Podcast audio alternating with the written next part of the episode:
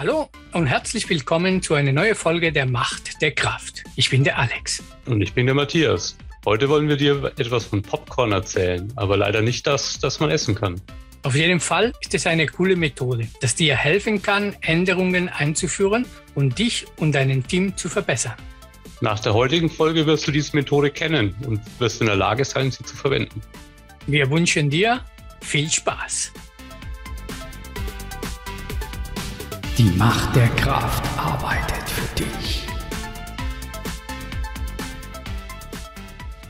Unsere Arbeit ist von vielen Sachen geprägt, aber eine der für mich zentrale Themen, die wir immer wieder finden, die dauernd unser Begleiter ist, ist Veränderung, sind Änderungen.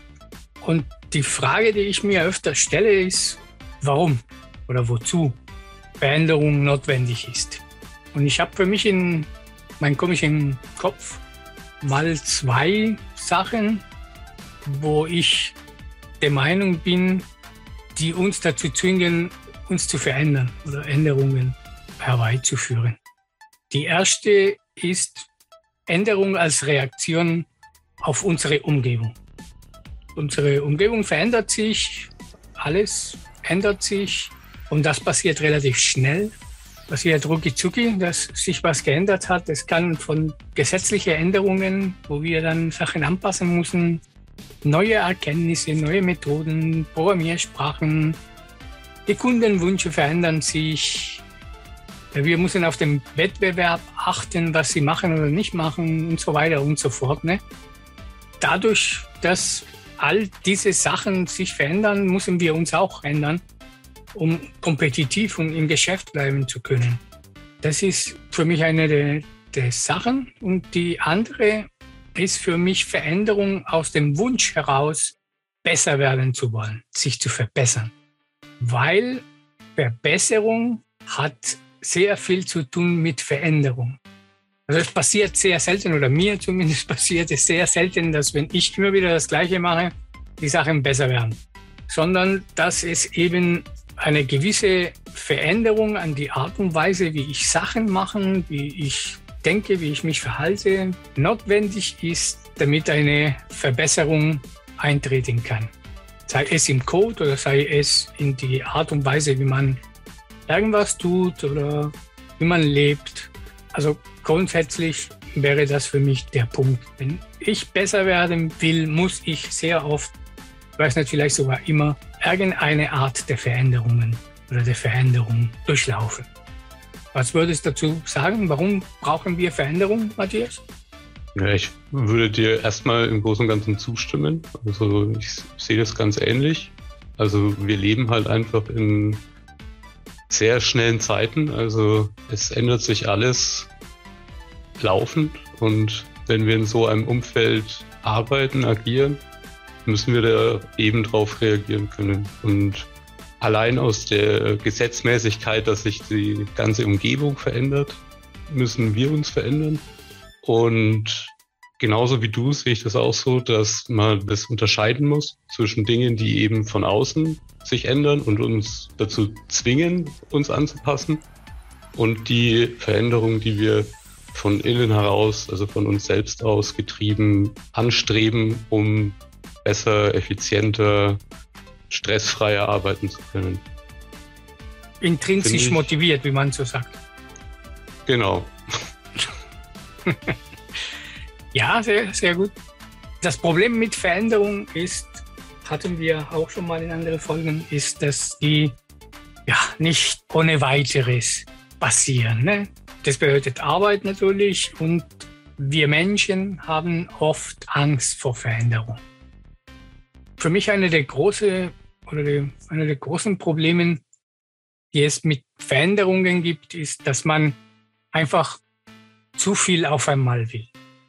Das muss von heute auf morgen einfach alles anders werden. Und das tut natürlicherweise weh. In meinen Augen wäre es wahrscheinlich besser, wenn wir diese Veränderung in kleine Schritten durchführen könnten. Die Methode, worüber wir heute sprechen, kommt von Claudio Perrone. Und der selber sagt, if change is hard, make it continuous. Heißt für mich einer der wichtigen Punkte, die er immer anspricht, ist, anstatt große Änderungen auf einmal zu machen, sollten wir danach streben, kleine Änderungen, die wir kontinuierlich nacheinander vornehmen. Ja, macht auf jeden Fall Sinn, weil letztendlich, je kleiner eine Änderung ist, desto kleiner ist auch das Risiko dieser Änderung. Und deswegen macht es total Sinn, öfters kleine Änderungen zu machen, statt einmal riesige. Genau. Das ist auch ein wichtiger Punkt, sehr gut, danke dir. Aber was ist diese Popcorn Flow? Wo kommt das her, Matthias? Naja, letztendlich eben von dem von dir gerade eben schon erwähnten Claudio Perone, der sich da eben eine Methode überlegt hat, wie man ja so eine kontinuierliche Verbesserung, ja, wie soll man sagen, handelbar, managebar machen kann, mithilfe des sogenannten Popcorn Flows, Popcorn Boards, den man, ja, den Popcorn Flow letztendlich, den man auf einem Board abbilden kann. Genau, mit mehreren Spalten, auf die wir jetzt dann auch wahrscheinlich näher eingehen werden. Claudio hat oder erzählt immer, dass diese Popcorn Flow auf bestimmte Prinzipien basiert. Wir gehen jetzt mal kurz diese Prinzipien durch und reden mal ein bisschen darüber.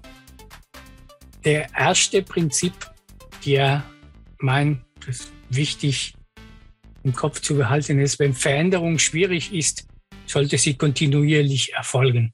Ja, mal in anderen Worten, if change is hard, make it continuous. Was bedeutet das für dich?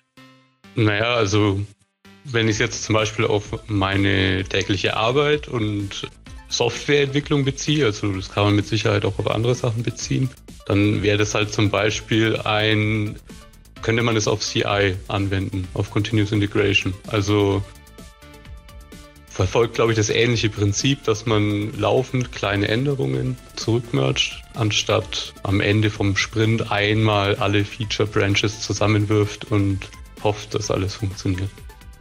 CI ist ein gutes Beispiel. Ich glaube, der verwendet Claudio auch sehr oft, um das Prinzip zu veranschaulichen.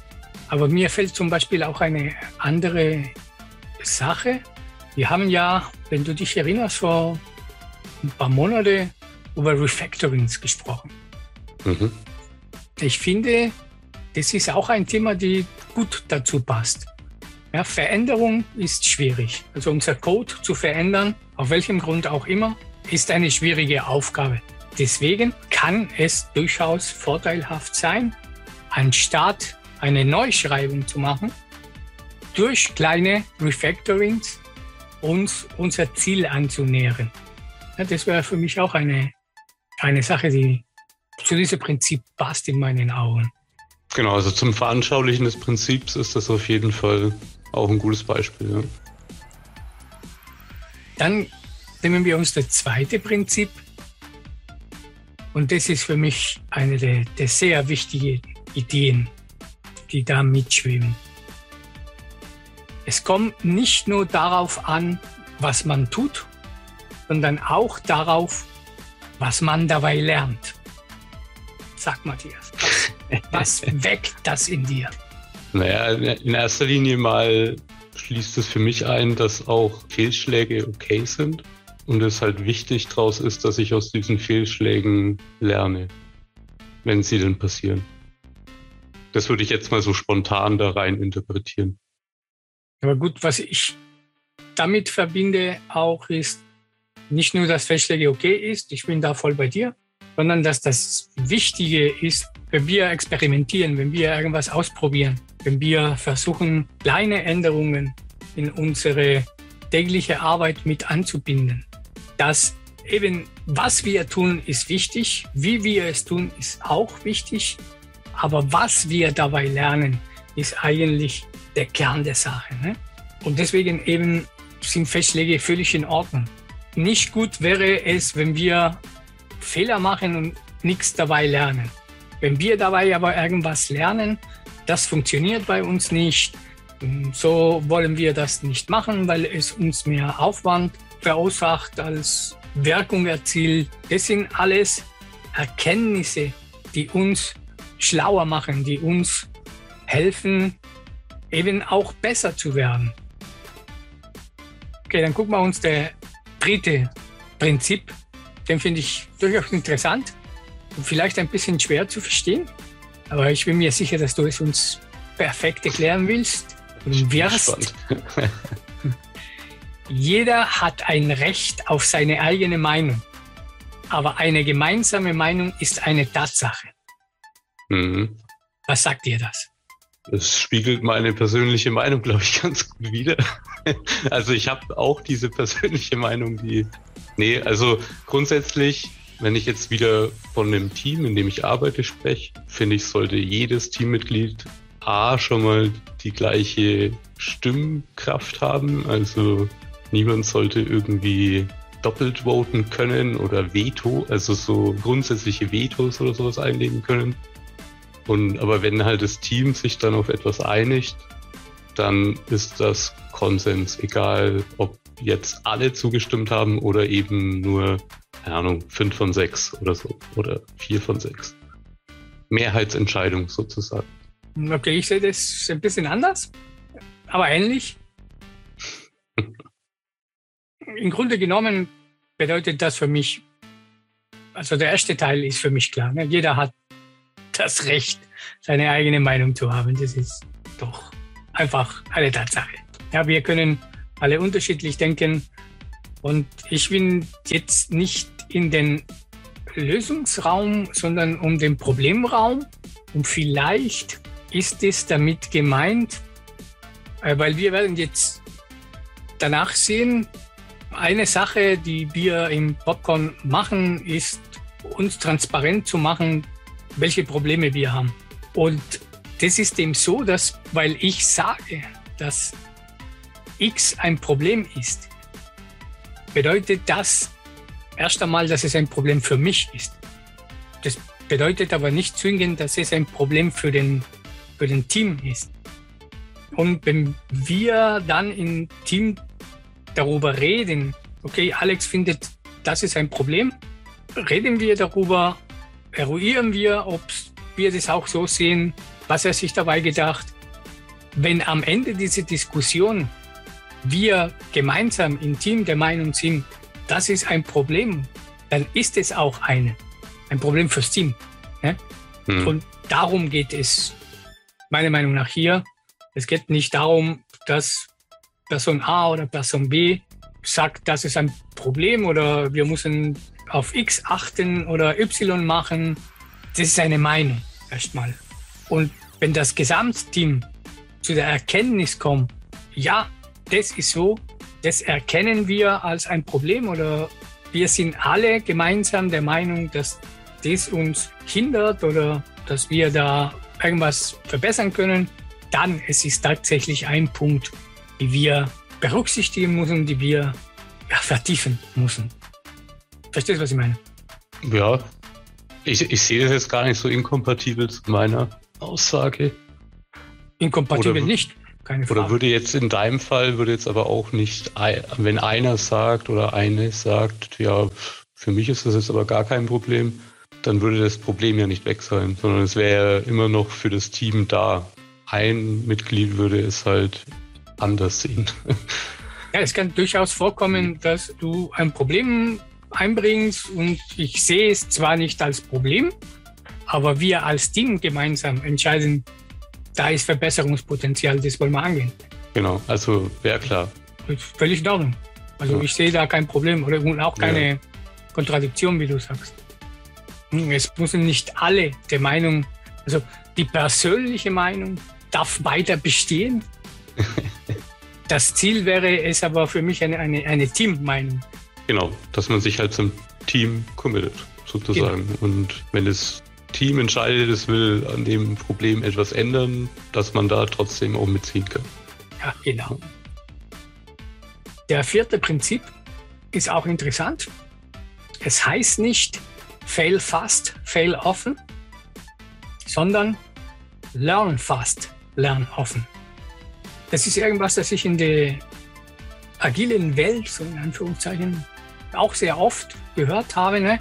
Es geht darum, fail fast, fail offen. Je schneller du was wegschmeißen kannst, desto weniger Schaden verursacht sozusagen und desto mehr kannst du lernen. Je mehr wir experimentieren oder Sachen ausprobieren, desto mehr können wir dabei lernen. Hm, wenn die, diese Änderungen oder diese Experimente klein sind, abgeschlossen, dann ist es nicht so wichtig, ob sie zu einem Erfolg führen oder nicht, obwohl eigentlich das Ziel sein sollte, dass so oft wie möglich ein Erfolg wird, ne? sondern eben, dass wir schnell in kürzere Zeitspannen irgendwas dabei lernen. Und dann entscheiden, passt, passt nicht, wegschmeißen, weitermachen, wie auch immer.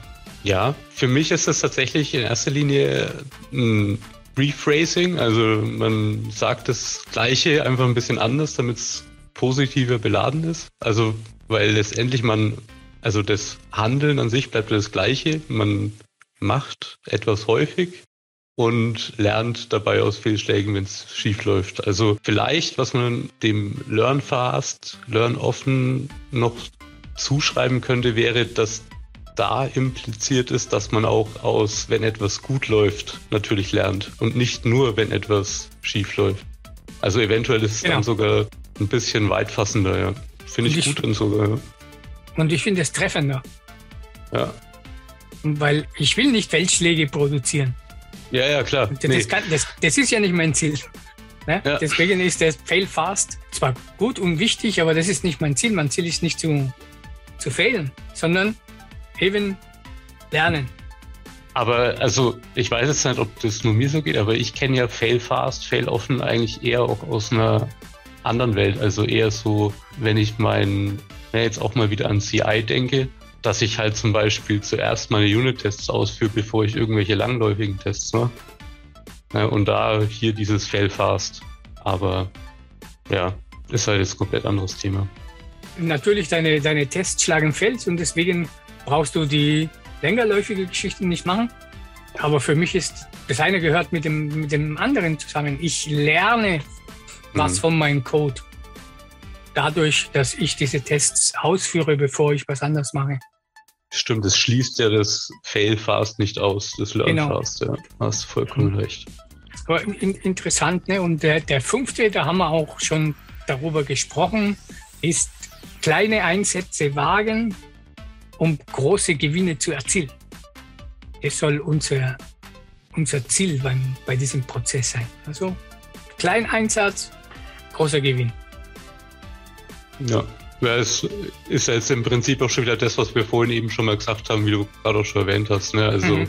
öfters kleine Änderungen mit kleinem Risiko, mit potenziell größerem Erfolg. Ja. Auch dadurch, dass die Einsätze, die wir wagen oder die Änderungen, die wir einführen, die Experimente, die wir machen, klein sind, klein in Menge, klein in Zeit, ist der Aufwand, den wir investieren, gering. Und deswegen tut es nicht so, wie wenn wir verlieren. So, das erlaubt uns, sehr viel mehr auszuprobieren, wenn wir das in kleinere Einheiten machen. Am besten orthogonale Experimente mal durchführen, ne, die sich nicht beeinflussen. Da kannst du halt ja, sehr viel mehr rausbekommen als ja, ein großes Experiment oder mehrere Wochen oder Monate. Ja, wenn du kleine Experimente, die nur ein, zwei Tage vielleicht dauern oder, oder weniger, da kannst du, hast du schnell Ergebnisse und kannst du schnell merken, geht, geht nicht. Ja? So kannst du bessere, mehr Gewinn rausholen. Das fasst die Prinzipien jetzt, glaube ich, ganz gut zusammen. Du hast ja vorher erwähnt, Popcorn Flow, Popcorn Board. Was ist diese Board und was machen wir damit? Also ja, das Popcorn Board. Also das Popcorn Board, das kann man sich vorstellen wie ein Kanban Board. Das ist in sieben Spalten aufgeteilt und wir wollen uns jetzt mal der Reihe nach die Spalten anschauen. Wir fangen einfach mal ganz links an. Dort gibt es eine Spalte, die nennen wir Problems und Observations.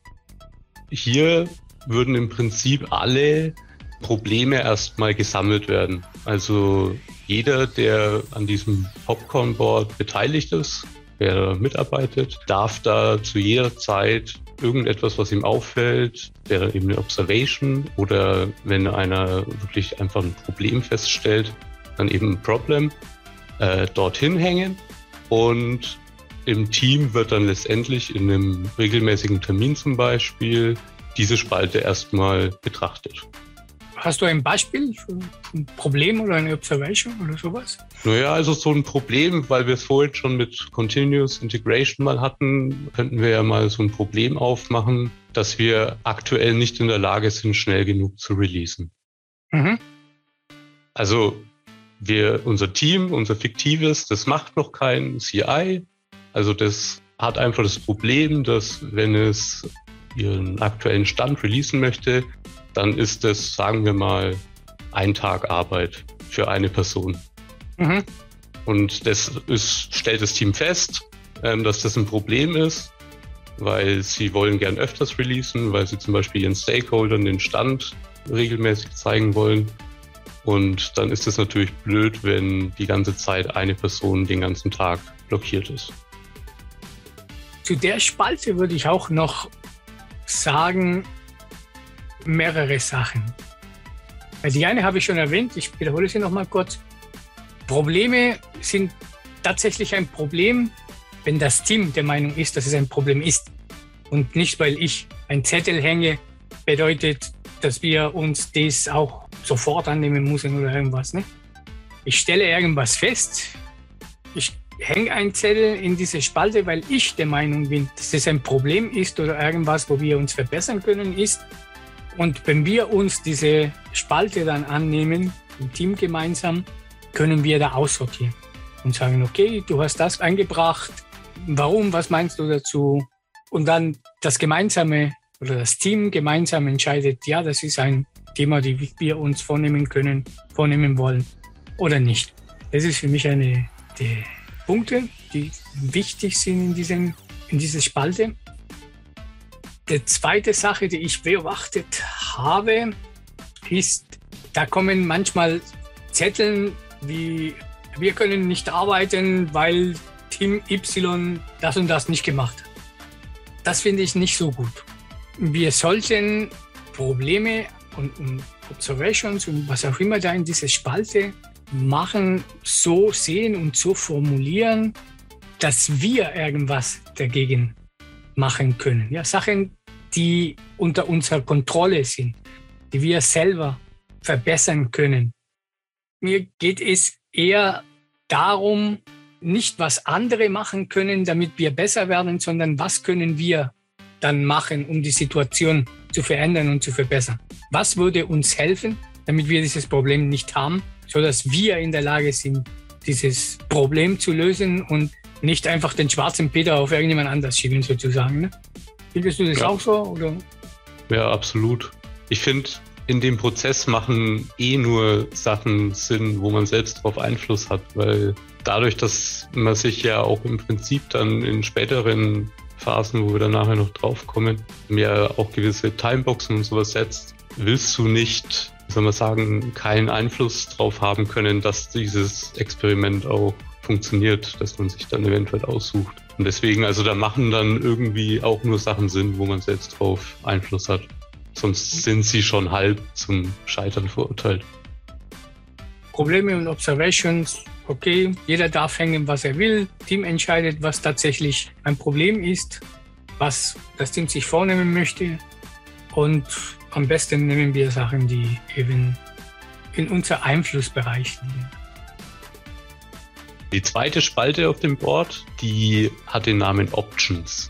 Und hier sammeln wir dann quasi als Team Optionen, um diese Probleme, die wir eben in der ersten Spalte gesammelt haben und denen wir uns als Team darauf geeinigt haben, dass die tatsächlich ein Problem sind, sammeln wir dann in der zweiten Spalte eben die Optionen, um diese Probleme möglicherweise lösen zu können. Mhm.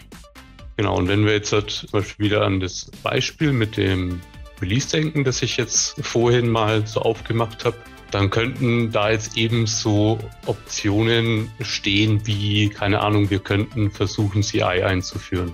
Oder wir könnten Trunk-Based Development ausprobieren, weil was man zu der fiktiven Geschichte vielleicht noch dazu hinzufügen sollte, ist, dass das so lang dauert, weil an diesem einen Tag muss die eine Person alle Feature Branches, die in dem Sprint eben passiert sind, merchen, Merge-Konflikte lösen, hat ganz viel manuelle Arbeit.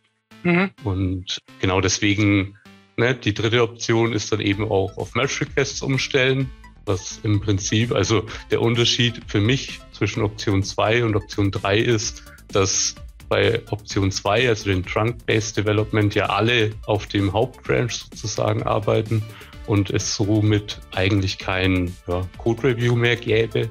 Und wenn man auf Merge Requests umstellt, dann hätte man sozusagen dann noch diese, diese Qualitätskontrolle von einem zweiten. Und deswegen, das wären so drei Optionen, die mir jetzt so spontan zu diesem fiktiven Beispiel einfallen würden.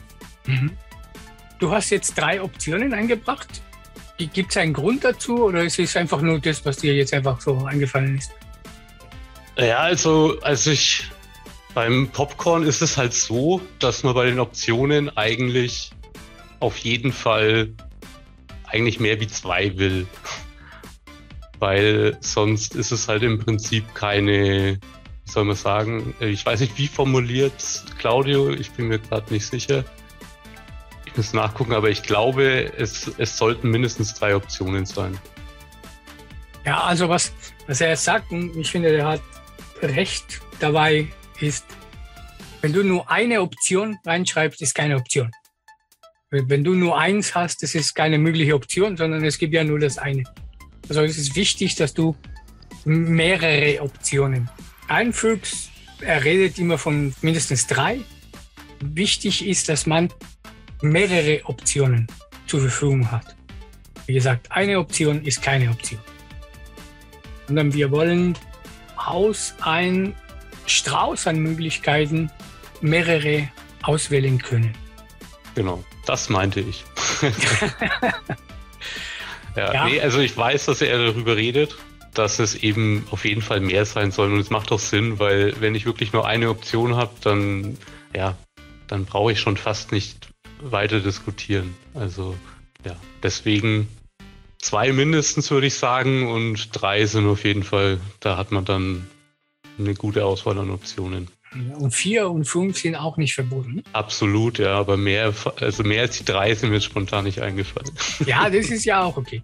Aber Fällt dir noch eine vierte ein? Äh, nö, gerade nicht. okay. Aber genau. das ist eine wichtige Sache und das ist nicht einfach oder nicht immer einfach. Weil öfters, wenn ich ein Problem reinposte, habe ich schon die Lösung im Kopf irgendwie. Und das ist mhm. nicht so gut.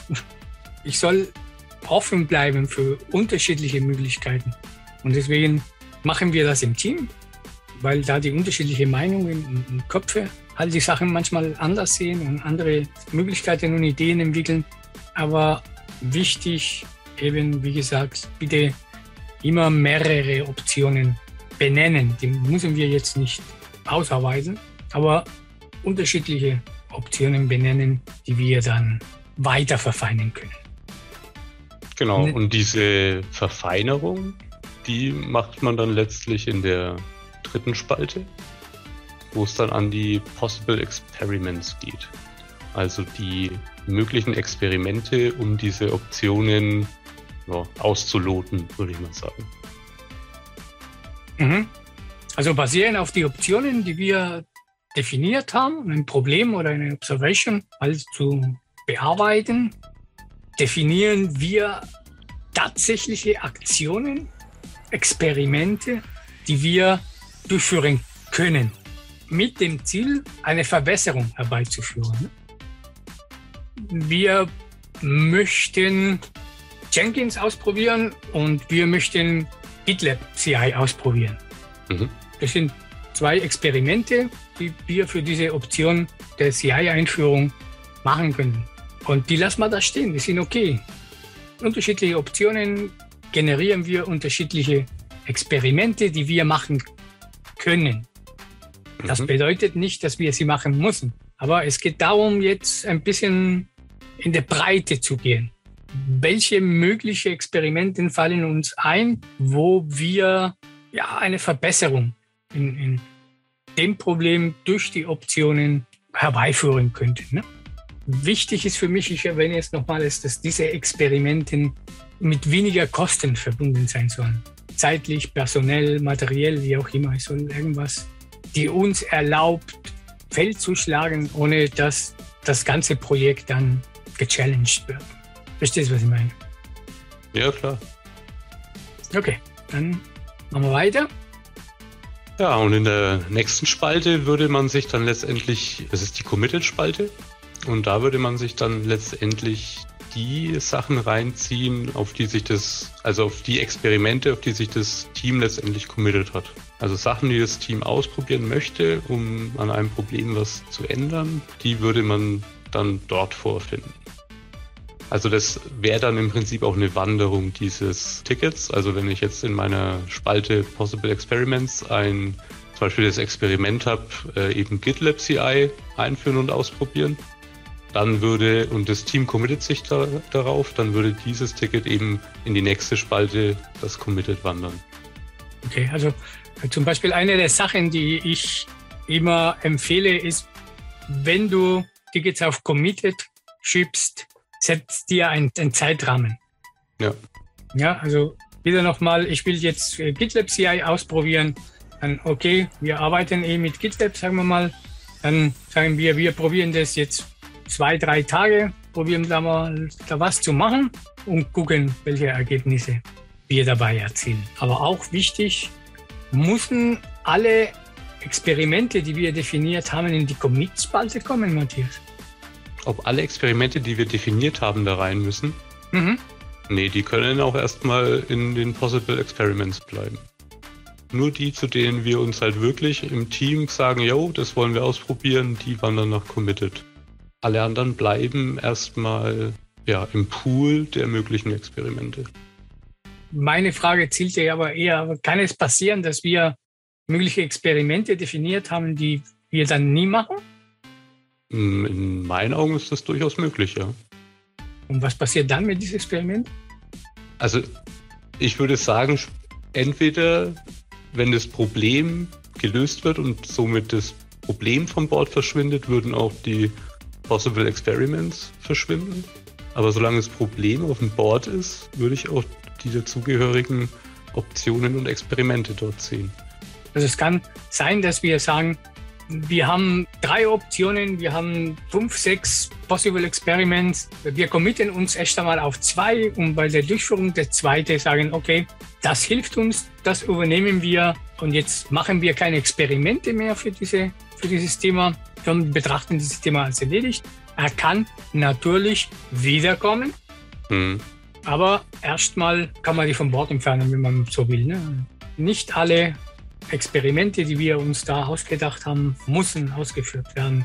Aus Teufel komm raus. Sondern wenn wir der Meinung sind, wir haben erst einmal genug, dann ist es auch völlig legitim, die einfach nicht durchzuführen. Genau, also wenn wir uns jetzt quasi auf ein ähm, Experiment committed haben und dem einen Zeitrahmen eben gegeben haben, also wann fangen wir an, wann hören wir damit auf, dann kommt es eben zum Startzeitpunkt in die nächste Spalte, nämlich in die Ongoing-Spalte. Dort, wie der Name im Prinzip sagt, werden eben alle Experimente, die gerade laufen, also die wirklich aktuell ausgeführt werden, werden dort gesammelt. Ja, also auch da sind ein paar Sachen, die ich mit der Zeit gelernt habe, die meiner Meinung nach wichtig sind und möchte sie mal schnell erwähnen. Und zwar während des Ongoing-Prozesses. Ja? Also das ist ja der Zeitraum, in dem du ein Experiment durchführst. Wichtig ist für mich, es muss nicht das ganze Team am Experiment beteiligt sein. Es kann, aber es muss nicht. Ich kann mir im gleichen Zeitraum mehrere Experimente vornehmen und unser Team in unterschiedliche kleinere Teams machen, die dieses Experiment durchführen und dann berichten. Und dann auch diese Experimente wichtig, ja, der Zeitraum, bitte kleinere Zeiträume nicht Zeiträume, die über mehrere Wochen oder gar Monate hingehen, dann ist es vielleicht ein Experiment zu groß. Vielleicht kann man da kleinere Experimente daraus ableiten. Denkt daran, die klein zu machen. Ja, so dass wir nicht allzu viel Investition haben. Wieder mal zu den, zu den Prinzipien. wir nicht zu viel investieren, sondern nur kleine Einsätze machen. Ja, kann ich bestätigen. Also zu lange Experimente sind auf jeden Fall nicht sinnvoll. Okay, dann nennen wir uns das Ende der das Ende des Experiments nähert sich. Das, das Ende des Sports eigentlich. ja, aber wenn jetzt in unserem Beispiel das Experiment dann eben zu Ende geht ja. und einen Abschluss gefunden hat, dann wandert es wieder in die nächste Spalte und das ist die Review-Spalte, in der man sich dann quasi im Team das Ganze nochmal anschaut was ist passiert, was hat es uns gebracht, sind unsere Erwartungen, die wir formuliert haben in unserem Experiment, sind die eingetroffen? Wenn nicht, was können wir daraus lernen? Ja, genau. Nach dem Experiment durch ist, muss man es bewerten und eben klarstellen, haben wir das erreicht, was wir hoffen zu erreichen? Was haben wir dabei gelernt? Und das klar zu machen für uns alle, fürs Team. Ja. Genau. Und am Ende von dem Review-Prozess kann man dann im Prinzip eben auch noch nächste Schritte definieren. Also was man als nächstes gern machen würde. Mhm. Und wenn da etwas bei rauskommt, würde das in der letzten Spalte des Popcorn-Boards landen, nämlich der Next-Spalte. okay, ich, ich habe es verstanden. Nach dem Review-Spalte kommt dann die Next-Spalte. Aber was landet in die Next? Genau. Naja, also wenn ich jetzt eben am Ende des Reviews bin, also von meinem, von meinem Experiment, dann kann ich ja möglicherweise weitere Schritte ableiten. Also wenn wir jetzt wieder beim CI-Beispiel bleiben, da hat sich jetzt jemand in einem Experiment eben damit beschäftigt, GitLab CI überhaupt mal anzubinden, zum Laufen zu bringen und eventuell, dass auch mal das Projekt gebaut wird oder sowas. Aber es ist halt vielleicht noch kein Deployment oder so dabei. Okay. Und dann könnte ja nächster Schritt sein, hey, wir versuchen jetzt halt in, in GitLab CI das so weit zu bringen, dass wir wirklich auch bei jedem Mal, wenn das läuft, auch deployed wird. Mhm. Also weiterführende Experimente sozusagen. Wir genau. sagen, der Experiment, die wir durchgeführt, das, das sieht gut aus, das scheint in die Richtung zu gehen, reicht aber noch nicht. Da müssen wir noch eins drauflegen und das machen wir, das packen wir in die Next Spalte, okay, weitere Experimente. Weil es muss jetzt natürlich auch nicht sein, dass ein Experiment reicht, um ein Problem von den Boards verschwinden zu lassen, mhm. sondern wie wir ja auch die ganze Zeit schon gesagt haben, wollen wir ja möglichst kleine Schritte machen. Also das heißt, wir wollen vielleicht mit einem Experiment gar nicht das ganze Problem gleich erschlagen, sondern erstmal gucken, ob die Richtung die richtige ist. Mhm. Und dafür eben dann dieser Next Step sozusagen. Und was ich öfters festgestellt habe, ist, wenn ich in der Review-Phase bin und den anderen Teammitgliedern erkläre, was in dem Experiment passiert ist oder was wir mit dem anderen Kollegen gemacht haben, da entstehen manchmal neue Ideen, neue Sachen, die man versuchen kann, neue possible Experiments. Ja? Und die sind auch es wert, dass wir entweder direkt in Possible Experiments die hängen oder dass wir in die nächste Spalte festhalten, dass da noch andere Sachen, andere Möglichkeiten haben. Oder auch der Ergebnis war so gut, dass wir entschieden haben, ab sofort oder ab XYZ wollen wir das für alle im Team freigeben, sozusagen, dass, dass wir das offiziell übernehmen und in dem Team nutzen. Das sind Sachen, die für mich in die Next-Spalte dann gehören. Genau. Sind wir durch. Und wenn man sich jetzt das ganze Board mal so bildlich vorstellt mit den sieben Spalten, dann sieht man auch, warum der Flow oder das Board Popcorn heißt. Denn die Anfangsbuchstaben aller Spalten ergeben einfach das Wort Popcorn. Wird dieses Mysterium auch gelöst. Jawohl! ja, Nochmal kurz die Spalten anfangen von links nach rechts. Problems and Observation, dann Options, Possible Experiments, Committed, Ongoing, Review und Next. So kurz zusammenfassend, Popcorn Flow, welche Erfahrungen hast du damit gemacht? Hast du Erfahrungen damit gemacht? Ja, also Nutzt ich glaube, ich habe das, ja, also ich habe das ja auch in ne, einer der letzten Folgen erwähnt, dass ich das in dem Team, in dem ich aktuell arbeite, setzen wir das ein. Und wir haben damit quasi unsere teaminternen Retros ersetzt. Also wir haben nicht einmal am Sprintende irgendwie so ein Retro, so eine Retro, wo wir uns dann zusammensetzen und äh, uns sagen, was uns die letzten zwei Wochen irgendwie nicht gepasst hat, sondern wir haben das quasi eben durch das Popcorn-Board ersetzt. Und ja, ich muss sagen, wir machen das jetzt seit ja, knapp zwei Jahren, würde ich sagen. Fast. Ja, kommt hin, glaube ich. Und hat sich echt bewährt bei uns. Also gerade wenn man jetzt halt die letzten zwei Jahre eben mit Pandemie und allem betrachtet, haben wir da durchaus einige Verbesserungen mit dem Popcorn-Board erreicht.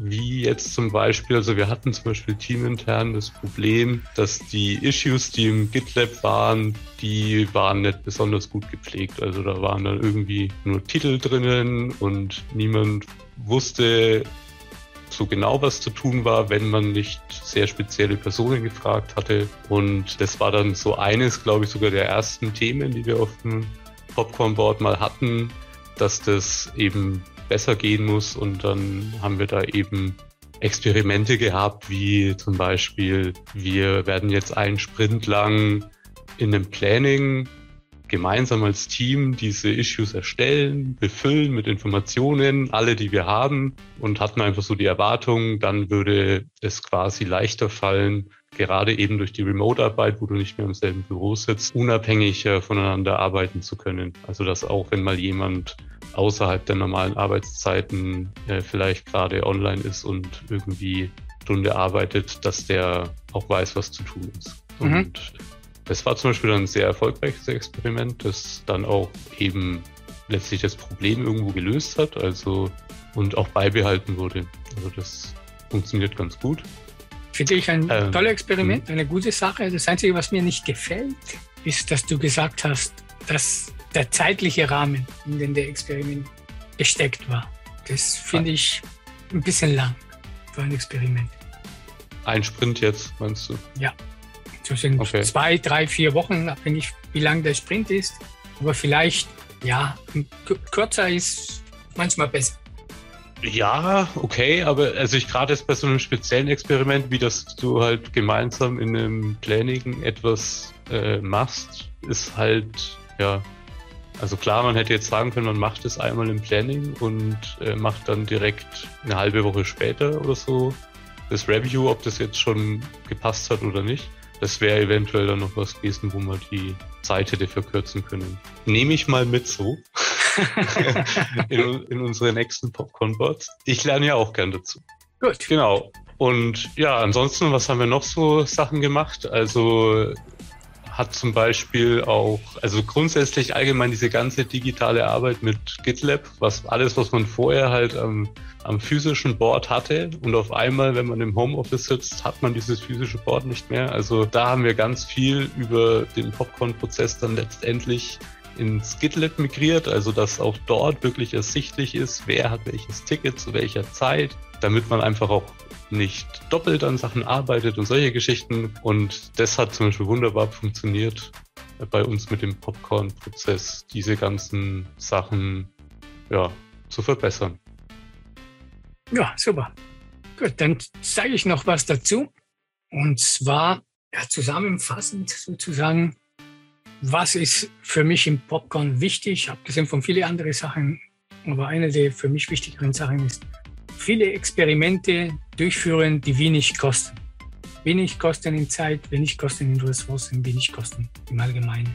Ja, weil viele Experimente mit wenig Kosten bedeutet einerseits, Feldschläge sind nicht teuer und zweitens, je, je kleiner die Experimente sind, desto mehr kann ich durchführen. Und desto mehr Experimente ich durchführe, desto größer ist die Möglichkeit, dass ich irgendwas entdecke, das mir hilft. Das zweite ist, in Teams, in denen ich das Popcorn-Board mit eingeführt habe. Das ist nicht ganz einfach, sich da einzulassen und sich da einzuarbeiten. ja, also ich habe festgestellt, am Anfang es ist vielleicht ein, schwierig, ein bisschen schwierig, ordentliche Probleme auf die Reihe zu bekommen oder mehr als nur eine oder höchstens zwei Optionen zu finden. Ne? Aber mit der Zeit wird das besser. mit der Zeit lernen wir auch selber in dem Prozess zu leben. Zum Beispiel irgendwas, was sehr oft passiert oder mir sehr oft passiert ist, ist, dass Probleme werden ausschließlich eingekippt äh, an den Tag, wo wir uns das Popcorn-Worden anschauen. Ne? Und die Verbesserung, die da die Zeit mit einschleift, ist, dass man sich daran gewöhnt mit der Zeit, eben äh, Probleme und Anmerkungen Sachen einfach, sobald man dran denkt, einfach in dem Popcorn-Wort reinzukleben, mit Titel ein bisschen, was ich mir dabei gedacht habe und einfach sofort das rein zu tun, weil, also zumindest ich habe das Problem, wenn ich es nicht sofort habe, dann habe ich es am Tag danach vergessen, dass ich das machen wollte. Und ist, dieses Problem fällt vielleicht runter und wir adressieren es nicht, weil keiner mehr dran denkt, das Problem einzuführen. Ne? Also das ist auch eine so eine Sache, die ich am Anfang ist vielleicht ein bisschen holprig, ein bisschen schwierig, aber mit der Zeit sind wir bis jetzt mit allen Teams, wo ich das mal ausprobiert habe, sind wir gut zurechtgekommen und haben uns deutlich verbessert. Als Beispiel würde ich vielleicht noch ein kleines Experiment bzw. eine kleine Geschichte erzählen. In einem Scrum-Team, in dem ich mitgewirkt habe, hatten wir das Problem, dass die Plannings ewig lang gedauert haben. Also die zwei, vier Stunden Plannings haben nicht gereicht, um da ordentlich ein, ein ordentlichen Planning rauszubekommen. Nicht immer, aber sehr oft. Und dabei haben wir darüber diskutiert, unterschiedliche Optionen und Experimente gewagt. Und eine der Sachen, die wir gesagt haben, ist, okay, anstatt dass wir nur diese Plannings machen von Scrum, wir machen jeden Tag nach dem Daily machen wir eine Viertelstunde, 20 Minuten Refinement. Das heißt, wir nehmen uns ein Ticket und versuchen in 15 Minuten, höchstens 20 Minuten, den so weit zu bekommen, dass wir den ziehen könnten in den nächsten Sprint. Das hat dazu geführt, dass, also der Experiment war ein Erfolg und hat dazu geführt, dass unser Planning dann in etwa 10, 15, halbe Stunde durch war, weil wir dadurch dass wir jeden Tag ein bisschen Refinement gemacht haben, ja, uns ein Ticket gemacht haben und das Ticket ein bisschen verfeinert. Am Tag danach haben wir noch weiter verfeinert.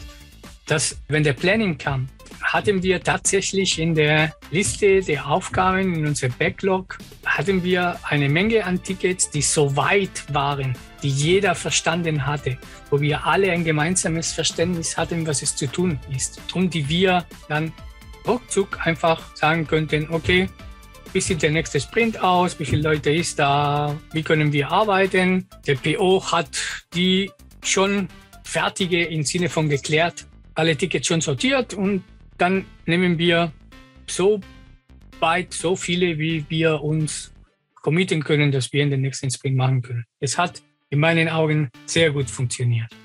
Ja, vielleicht klaue ich die Idee.